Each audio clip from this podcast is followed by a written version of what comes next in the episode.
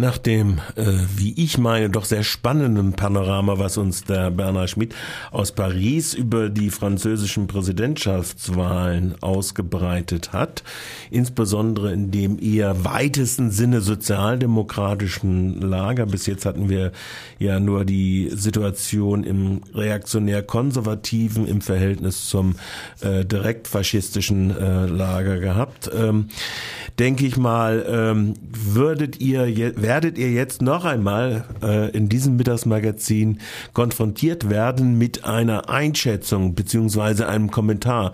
Und der Kommentierende ist niemand anders als Hermann L. Gremlitzer, der ja seit geraumer Zeit unseren Kollegen vom FSK seine äh, Kolumne die aktuell immer in äh, der konkret steht, auch immer zu Gehör bringt, indem er sie verliest. Und diesmal geht es drum rechts 2, 3 in Paraphrasierung, also drum links 2, 3, diesmal drum rechts äh, 2, 3. Die Kolumne von Hermann L. Gremlitzer in konkret und von ihm selbst gelesen. Also die Kolumne des Januarhefts in konkret 2017 hat den Titel Drum rechts 2-3. Vielleicht erinnert sich noch jemand, worauf das eine Paraphrase ist, auf das äh, Lied von Brecht und Hans Eisler, das Solidaritätslied Drum links 2-3, wo dein Platz Genosse ist. Drum rechts 2-3.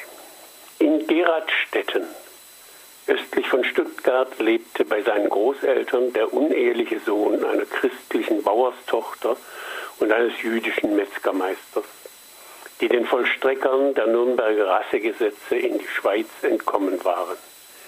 1933, drei Jahre nach der Geburt des Jungen, kam die NSDAP dort auf 69,1 Prozent der Stimmen.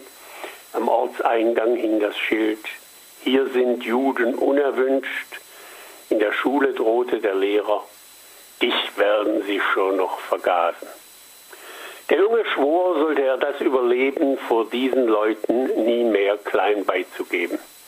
Er überlebte und gab nie klein bei.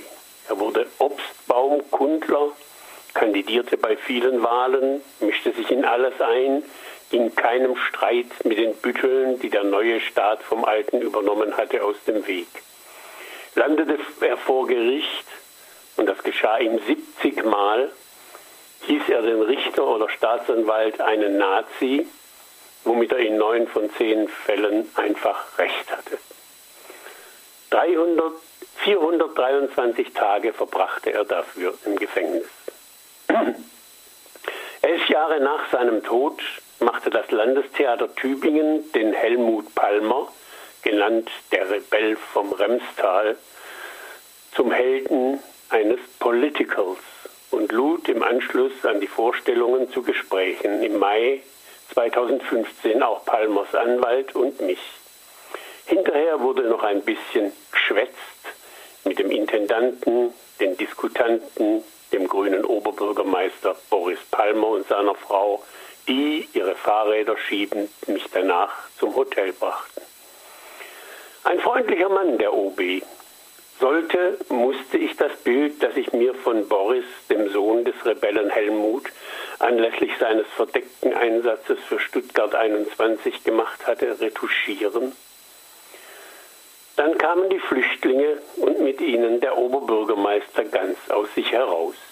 Zuletzt Ende November in einem Gastbeitrag für die FAZ unter dem Titel die Nazis, die Flüchtlinge und ich schrieb nun einer, der sich immerhin links genug fühlt, zu beklagen, dass sein Vater in der von mir herausgegebenen Zeitschrift konkret nie gewürdigt worden sei und tut, was alle Rechten der Rechten und alle Rechten aller anderen Parteien tun, seit eine andere Partei als die noch von alten Nazis gegründeten NPD, DVU oder Republikaner denen im Land die auch so nun ja denken, aber noch ein bisschen auf ihren Ruf bedacht sind, die Chance gibt, ihren ererbten Instinkten zu folgen. Er macht für die Erfolge der AfD, und der Pegida die Linken verantwortlich. Speziell die, Zitat Palmer, moralische Selbsterhöhung des linksliberalen städtischen Bürgertums. Palmer schreibt, die Welt wurde zunehmend einfacher, hell oder dunkel. Die Anschläge von feigen Banden und braunen Irren nicht irritieren lassen. Diese Geste der Distanz muss sein, das macht jeder dieser Redner so, es bedeutet nichts. Also die Anschläge von feigen Banden und braunen Irren auf Flüchtlingsheime zementierten diese Grenzlinie. Es galt, sich auf die richtige Seite zu stellen. Das konnte nicht die Seite der ewig gestrigen Pegidisten und Brandstifter sein. Aber auf der guten Seite war es kaum mehr auszuhalten. Pegidist, pfui Teufel, wie das schon klingt, fast wie Maoist. Aber Gutmensch, bäh. Die Kluft zwischen Wunsch und Wirklichkeit wurde zu groß. So entstand der Hilfeschrei eines Oberbürgermeisters aus der Provinz, wir schaffen das nicht. Die immer drängendere Frage ist für mich, wie man mit den Sorgen, Nöten, Ängsten und Abwehrreflexen, das ist die Psychopathologie des Realpolitikers. Auch Gefühle sind Wirklichkeit. Die Antwort darauf weiß ganz allein der Witz, Mann beim Arzt. Ich habe Minderwertigkeitskomplexe. Arzt untersucht, alles in Ordnung. Sie haben keine Komplexe. Sie sind minderwertig. Also, wie man, fragt Palmer, mit den Sorgen, Nöten, Ängsten und Abwehrreflexen einer großen Minderheit umgehen soll. Die politische Elite und der von urbanen Milieus geprägte linksliberale Zeitgeist haben sich hier auf eine Strategie während den Anfängen festgelegt.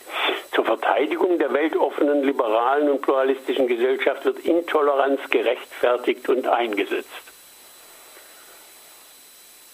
Wie bitte?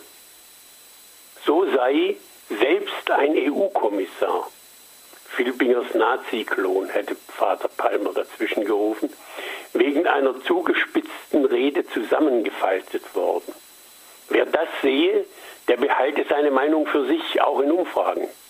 Palmer, in der Wahlkabine sieht aber niemand zu, dann bricht sich aufgestaute Wut Bahn.